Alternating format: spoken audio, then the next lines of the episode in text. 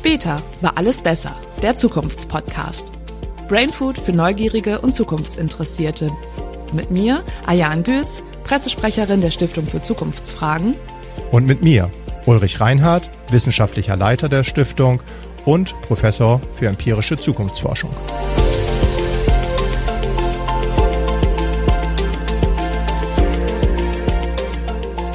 Hallo und herzlich willkommen zur neunten Folge unserer zweiten Staffel des Zukunftspodcasts.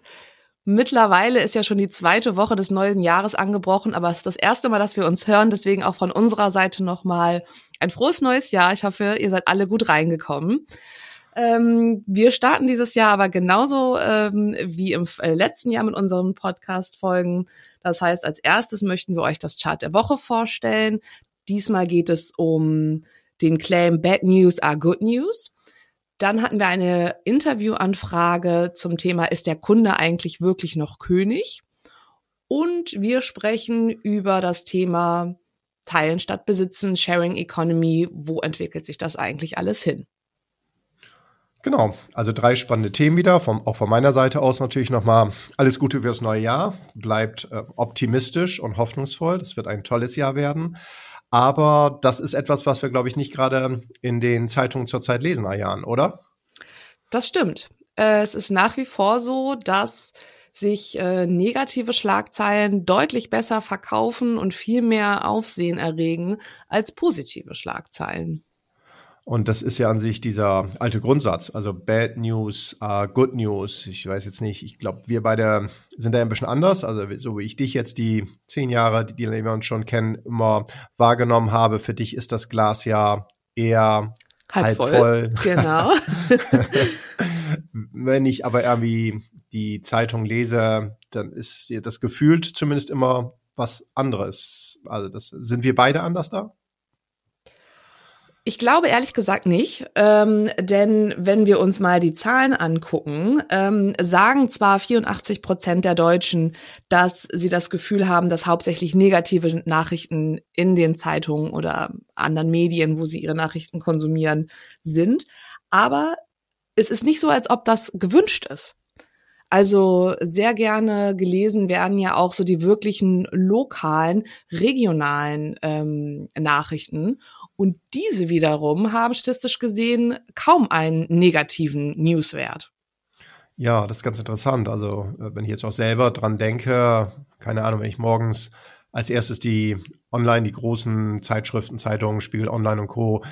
mir anschaue, dann sind es natürlich eher globale Nachrichten und da hast du völlig recht. Da ist es dann eher keine Ahnung, der, der Krieg in der Ukraine, der Klimawandel, die jetzt halt irgendwie zum Jahresanfang wieder die ganzen wirtschaftlichen Zahlen und was Inflation und ähnliches angeht. Aber das sind äh, eben eher geprägt durch Herausforderungen oder durch Bad News.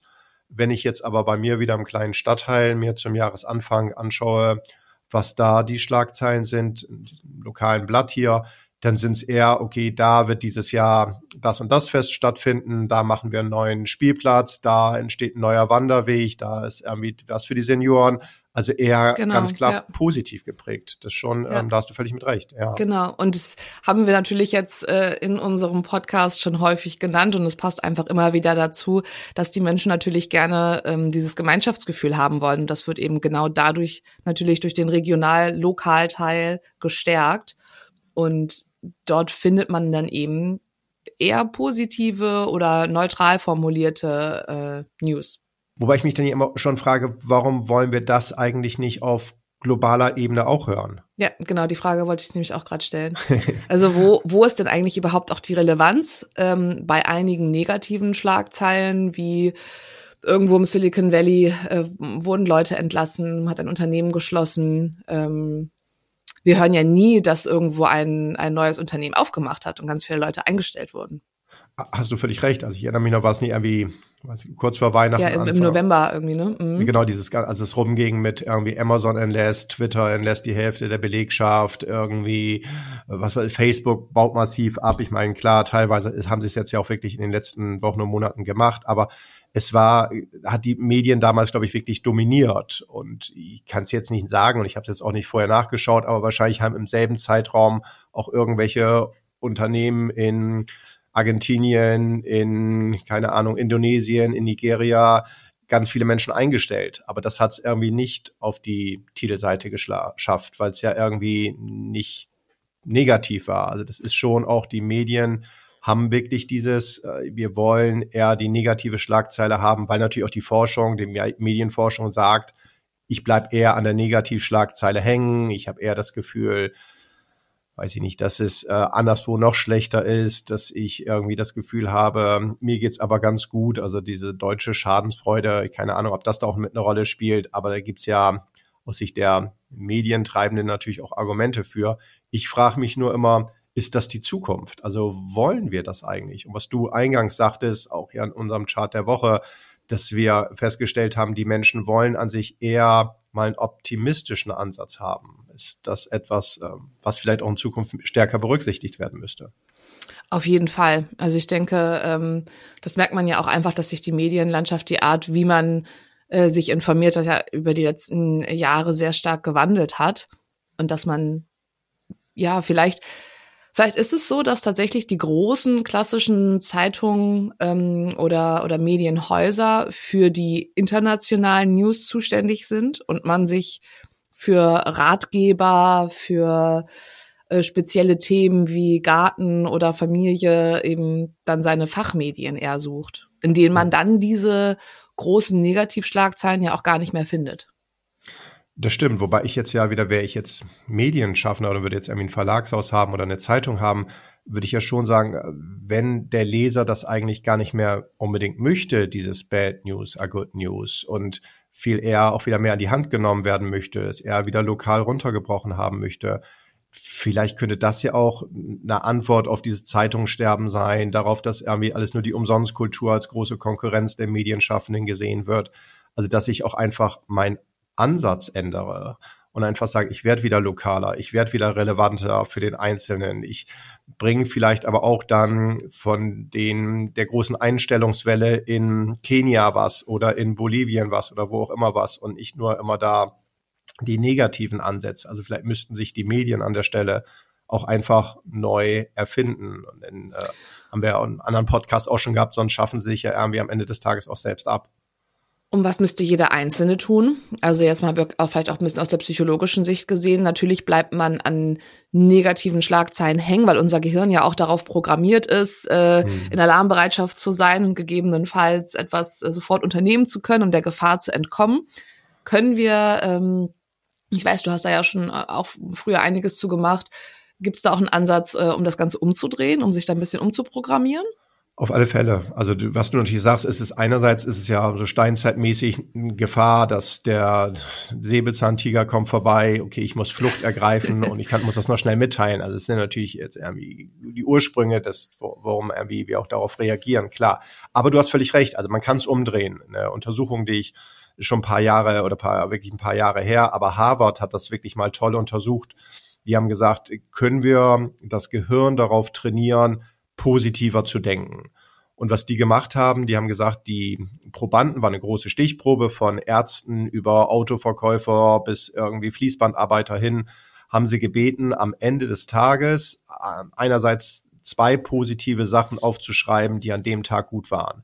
Also, dass du dich jetzt als keine Ahnung, Verkäufer nicht darüber geärgert hast, dass der Kunde nicht gekauft hat oder dass er genervt hat, sondern irgendwie der nette Kunde und das freundliche Gespräch mit dem Kollegen oder irgendwie das kleine Erfolgserlebnis, was du hattest, sondern einfach zwei Sachen und die finden ja tagtäglich an jedem Arbeitsplatz statt, die gut waren. Und zusätzlich sollte einer sozialer Kontakt gepflegt werden per Telefon, per E-Mail, per persönlichem Treffen außerhalb der Arbeit. Und diese beiden Sachen hat man gemacht über einen Zeitraum von sechs Wochen und hat danach gemessen einerseits die Zufriedenheit, die durch die Decke gegangen ist, der Krankenstand ist nach unten gegangen, vor allem aber waren die Leute auch einfach erfolgreicher. Also die Ärzte haben weniger Fehler gemacht, der Fließbandarbeiter war produktiver, der Verkäufer hat mehr äh, Autos verkauft. Also es hat alles auch noch für die Unternehmen funktioniert, weil, das darf man nicht vergessen, auch das Gehirn ist nichts anderes als ein Muskel. Und wie du jetzt irgendwie Bizeps, Trizeps irgendwie trainieren kannst oder joggen kannst, damit du immer besser wirst und deine Beine fitter werden, kannst du natürlich auch dein Gehirn trainieren, eher Sachen positiv zu sehen. Und das ist so für mich, wo ich wieder denke, was vielleicht man auch selber machen muss, abends, wenn man im Bett liegt, jetzt nicht über die Herausforderung des nächsten Tages oder was der Tag wieder irgendwie alles Blödes gebracht hat, sondern einfach,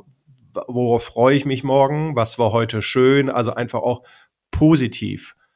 Ist das was, was vielleicht dann auch in die frühkindliche Erziehung und Bildung schon gehört? Ja, das machen Kinder ja auch, ne? Also jetzt irgendwie, weiß nicht, deine Tochter ist, glaube ich, wahrscheinlich noch jeden Tag mit, ich darf heute in den Kindergarten, in die Kita gehen. Und selbst meine Tochter ist noch so, okay, ich darf jetzt noch in die Schule gehen und ich freue mich drauf, meine Freundin zu sehen. Also es ist nicht negativ, sondern ist einfach, optimistisch. Ja, na, und, und es geht ja vor allem dabei auch um die Reflexion am Abend, ne, bei diesem äh, Versuch. Also für diese positive Programmierung, dass man den, den Tag mit positiven Gedanken abschließt.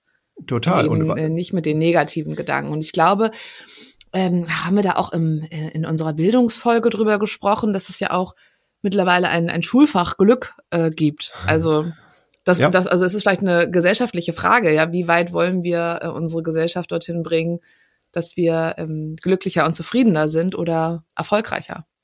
Oder das geht beides nur ein, miteinander einher. Ja, und dass wir da die Sachen, die halt auch schön waren, vielleicht nicht nur für uns, sondern halt auch mit anderen teilen. Und dann wäre es halt mhm. auch so ein bisschen äh, von den Bad News weg und ich erzähle dir eher, was alles schön war. Das passt aber an sich auch ganz gut zu unserem zweiten Thema, der Anfrage, was wir jetzt hatten. Also das ist ja auch eine Frage gewesen, inwieweit ist man selber dann auch positiv gestimmt mhm. denn wir haben eine Anfrage gehabt zum Thema Service ja, diese Richtig. Woche. Genau. Äh, das war ganz interessant, weil ähm, da haben wir uns ja länger mit dem Journalist unterhalten und er sagte, dass er ein bisschen genervt davon ist, äh, dass immer mehr Service abgeschafft wird, also echter menschlicher Service und hin zu ähm, digitalen Angeboten. Sei es in einem Fastfood-Geschäft, wo man jetzt eben alles an einem Bildschirm selber eintippen muss, was man haben möchte und so weiter. Und das ist, dass man an den Kassen selber scannt. Ähm, was ja am Anfang immer noch alles mit sehr viel Euphorie und positiv und wir werden irgendwie total, das ist die Zukunft. Äh, es geht schneller, aber an sich dauert es alles viel länger und es ist viel fehleranfälliger. Ja. Äh, und dann wieder mit Frustration äh, einhergeht, dass man irgendwie aus Versehen was falsch gemacht hat und jetzt ähm, ja, vielleicht des Diebstahls beschuldigt wird, weil man irgendwie was aus Versehen nicht äh, doppelt gescannt hat oder ähnliches. Und ja. äh, wie, wie wir das halt sehen, ob wir da Daten zu haben. Was ähm, hast du ihm erzählt? Also erstmal, ich habe, das war ja ein Herzensthema, muss man ja wirklich sagen, weil ich ja wirklich bei manchen Sachen so genervt mittlerweile bin. Also wir fahren ja Weihnachten oftmals zu den Familien und das ist so eine Tradition und auch mit den Kindern, dass man zwischendurch anhält und einfach bei McDonald's oder Burger King oder wo auch immer isst.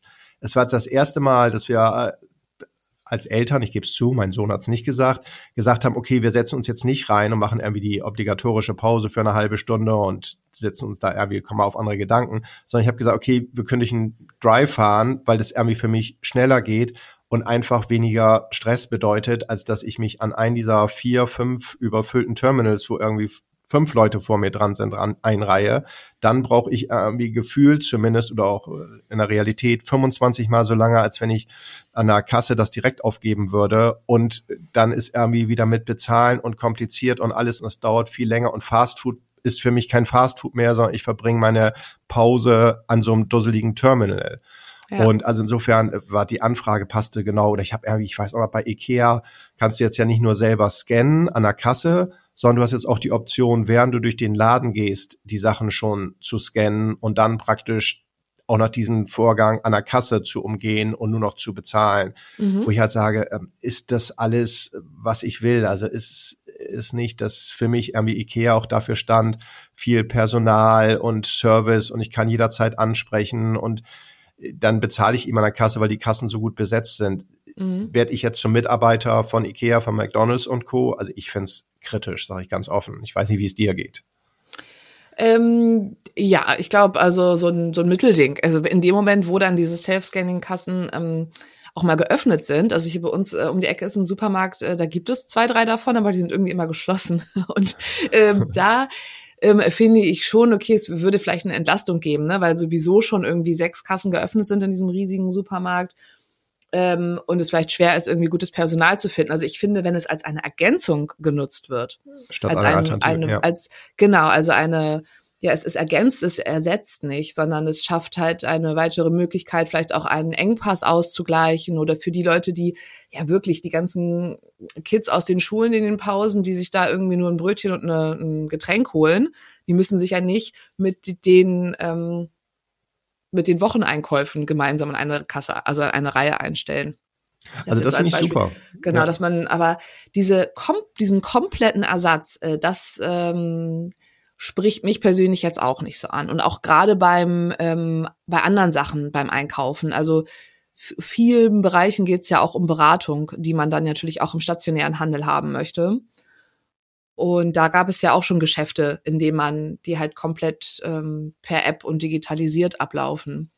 Ja, und das halte ich ja auch da, wenn wir jetzt ähm, eben auch schafft die Zeitung sich selber ab, indem sie dieses Bad News are Good News machen und irgendwie nicht mehr das anbieten, was die Menschen an sich wollen, ist ja hier ein Stück weit ähnlich. Also wenn ich irgendwie in den Einzelhandel gehe, dann will ich ja Service haben, dann will ich irgendwie das Gefühl haben, dass ich im Vordergrund stehe und dass der Angestellte irgendwie schon realisiert, verdienen, kommt von dienen, also erstmal eine Dienstleistung erbringen und ich möchte, dass er mir seine Zeit und seine Kompetenz und seine Freundlichkeit irgendwie schenkt, weil ich mich dann da ja auch wohlfühle und weil ich jetzt in dem Geschäft drin bin und jetzt nicht irgendwie arrogant als Kunde da auftrete, sondern dass es einfach ein Miteinander ist und ich jetzt nicht das Gefühl habe, er guckt aber jedes Mal schnell in eine andere Richtung, damit ich ihn ja nicht anspreche mhm. und er mich irgendwie beraten muss. Also ich glaube, Service kann ja auch wieder oder ist für mich die einzige Chance, die auch ähm, der stationäre Handel hat, um überhaupt diesen Online-Kampf äh, mithalten zu können. Denn das ist es, was, glaube ich, digital sich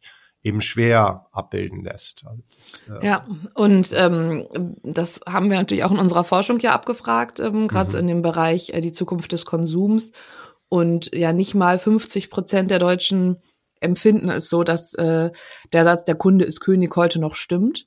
Ja, wobei es eine ähm, deutliche Steigerung ist, das dürfen wir nicht verschweigen. Also es war früher noch viel, viel schlechter.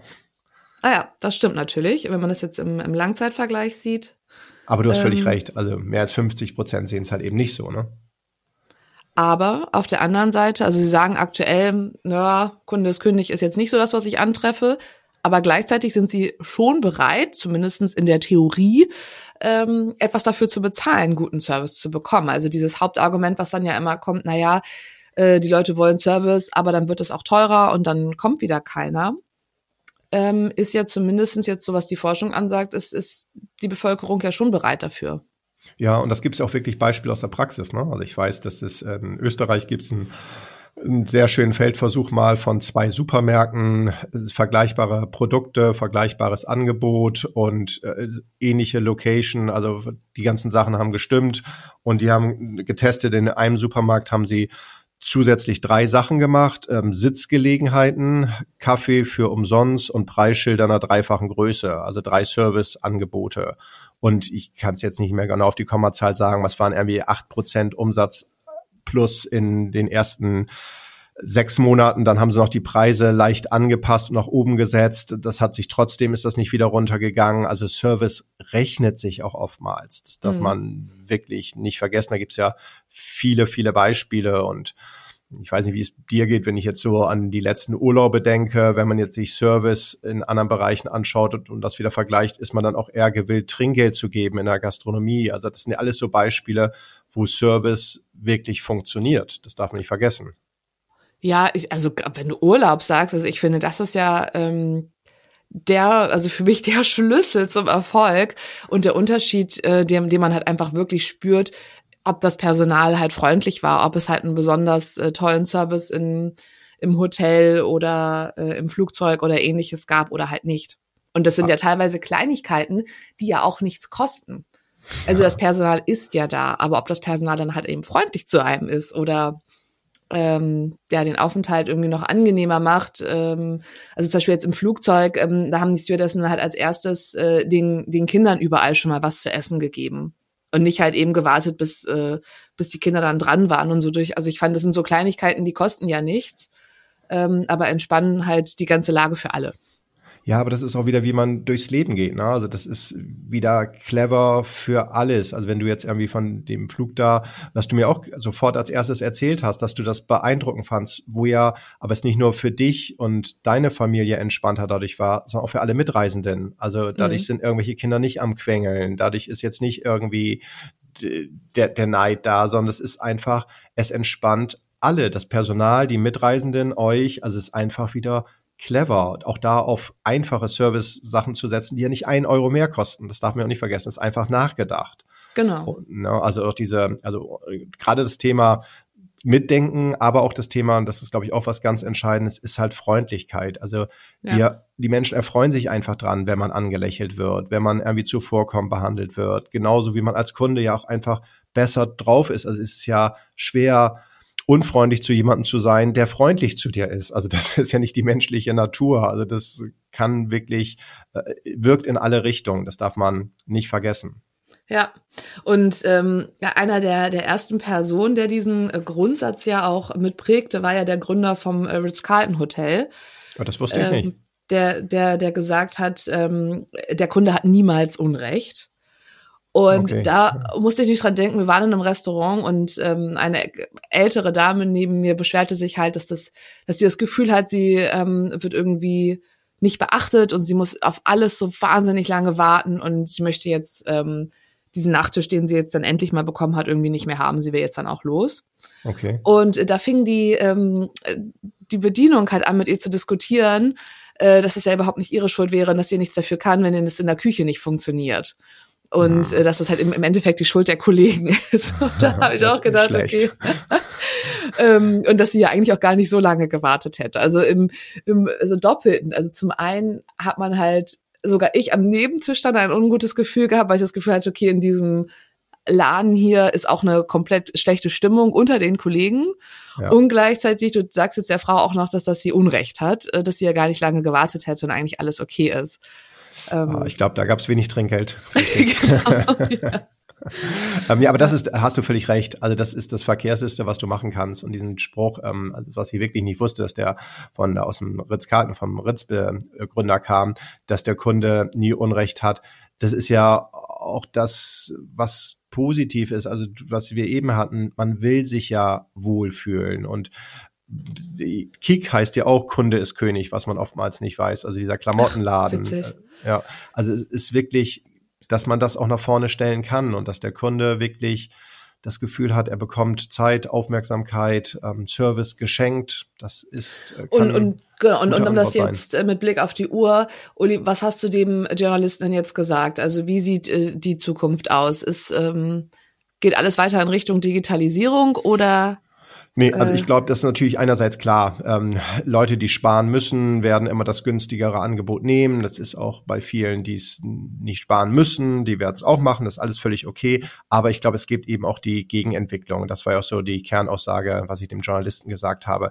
Service ist für mich die Antwort äh, um überhaupt noch in Zukunft erfolgreich zu sein. Und mhm. egal, ob es irgendwie in der Gastronomie ist, ob es irgendwie im Einzelhandel ist, ob es im Urlaub ist, die Leute wollen in Atmosphäre baden und die wollen irgendwie das Gefühl haben, dass es ihnen gut geht und die wollen dann und sind auch dazu bereit, was du eben so nebenbei gesagt hast, das haben wir auch nochmal, habe ich dem Journalisten auch nochmal explizit gesagt, zwei Drittel sind bereit, dafür zu bezahlen. Also wenn ich in Zukunft im Reisebüro mich wieder beraten lassen kann, dann kann ich dafür auch eine Gebühr verlangen, wenn ich das als Reisebüro anbiete. Das ist irgendwie dann eben den Preis, den ich bereit bin, muss, sein muss zu zahlen.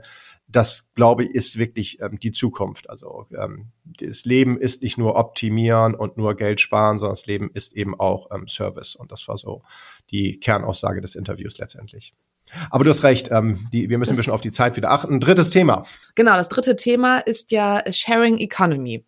Mhm. Etwas, was man äh, ständig hört. Darüber haben wir uns jetzt auch noch mal äh, länger ausgetauscht. So, ne, was kann man noch in die Richtung erforschen, befragen, wohin entwickelt sich das? Weil ja der Fokus bei den meisten ist, wenn man Sharing Economy hört, Carsharing. Mhm. Vielleicht noch Airbnb. Ja, wobei ähm, das auch schon ähm, wieder kritisch gesehen wird, ne? Ja, was, was meinst du da? Naja, also wenn ich jetzt irgendwie, wir haben ja mal beim Thema Tourismus auch über Overtourism gesprochen, also das ist ja Airbnb so äh, attraktiv ist für uns als Kunde erstmal ist, keine Frage. Und ich tauche irgendwie in die, ein Viertel ein und ich habe dann meine eigene Wohnung und es ist womöglich auch noch eine Wohnung, die bewohnt wird und es ist irgendwie authentischer. Hat natürlich aber auch zur Folge, dass es für die Hotellerie vor Ort eine Katastrophe ist, dass es eine Riesenherausforderung für die Mieten vor Ort ist, weil alle Leute dann auf einmal meinen, ihre Wohnung über Airbnb zu vermieten. Dadurch wird Wohnraum in den angesagten Vierteln knapp. Also das ist ja nicht umsonst, mm, dass jetzt ja. viele Städte auch wirklich das verboten haben und gesagt haben, nee, ähm, so einfach kannst du es jetzt nicht machen. Das genau. ist schon auch ein zweischneidiges Schwert. Das stimmt, ja. ja. Ähm, also nicht nur äh, uneingeschränkt positiv zu sehen. Ähm, aber Sharing Economy ist ja an sich noch so viel mehr, über das gar nicht so viel gesprochen wird. Ähm, an sich zählt ja alles dazu, was man in irgendeiner Art und Weise als ähm, teilweise oder komplett ungenutzte Ressource irgendwo rumliegen hat. Und wenn mhm. diese geteilt, verschenkt, vermietet, äh, verliehen oder ähnliches wird, ähm, fällt es ja schon in diesen Bereich. Und ähm, was ich ganz spannend finde, ist da mal nachzudenken, was gibt es eigentlich noch? Und da hattest du ja auch eine äh, interessante Idee dazu, ne? Genau, also jetzt einmal ganz kurz noch für die Hörer. Also Ayan und ich haben wirklich lange darüber gesprochen, wo so die Unterschiede sind. Also klar, das ist klassische, wenn man jetzt immer Sharing hört, du kannst irgendwas anmieten. Das ist so die eine Variante, also eher wirtschaftlich geprägt. Ich spare dadurch Geld.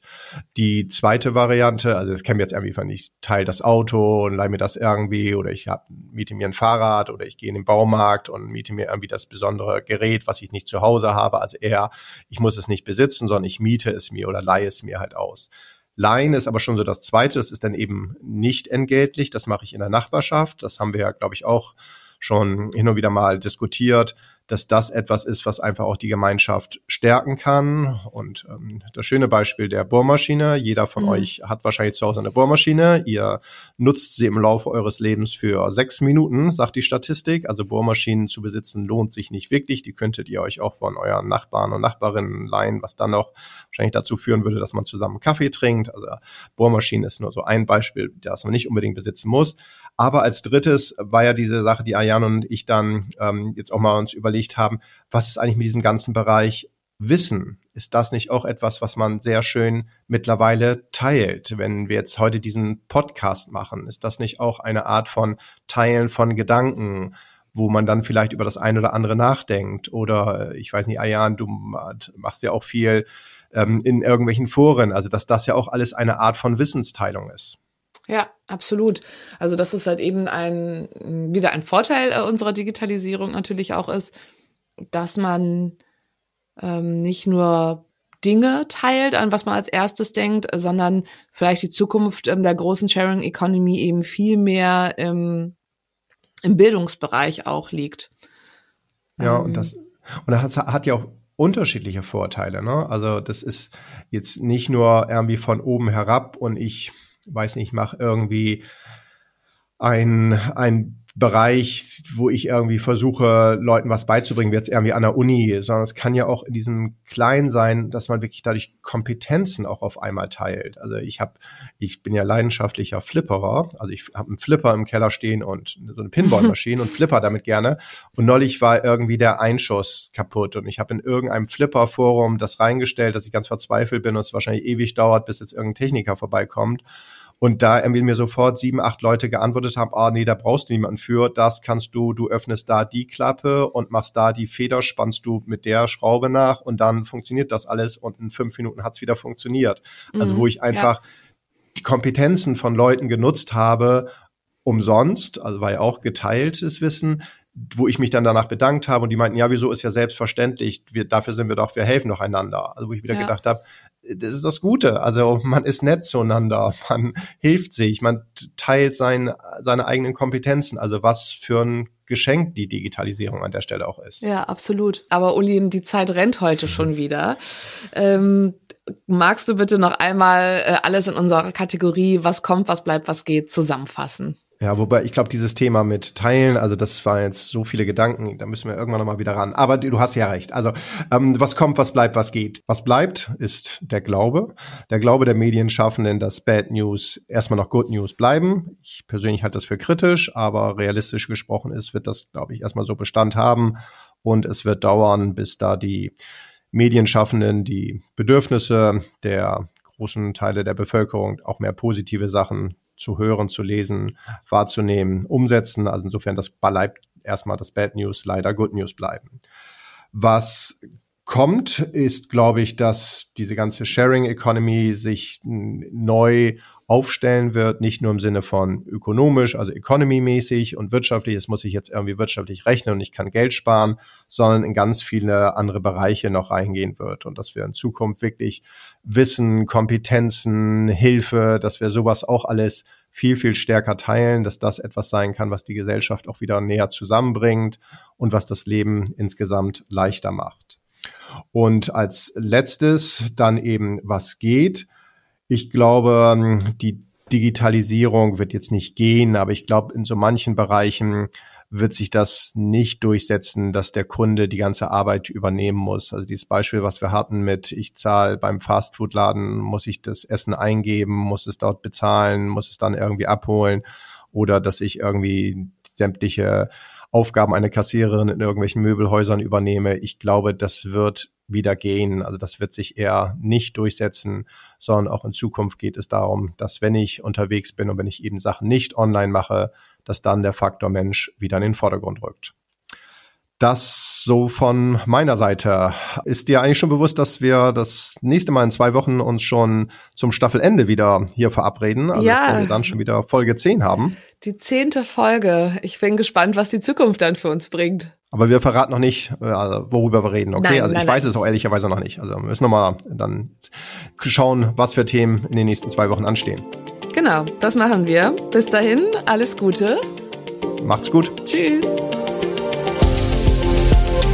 Wenn ihr selbst Zukunftsfragen habt, dann zögert nicht, uns zu schreiben. Die E-Mail dazu findet ihr in den Infos zu dieser Podcast-Folge oder auf unserer Website stiftungfürzukunftsfragen.de. Und wenn euch die Folge gefallen hat, dann lasst uns doch ein Like da und vergesst nicht, uns zu abonnieren.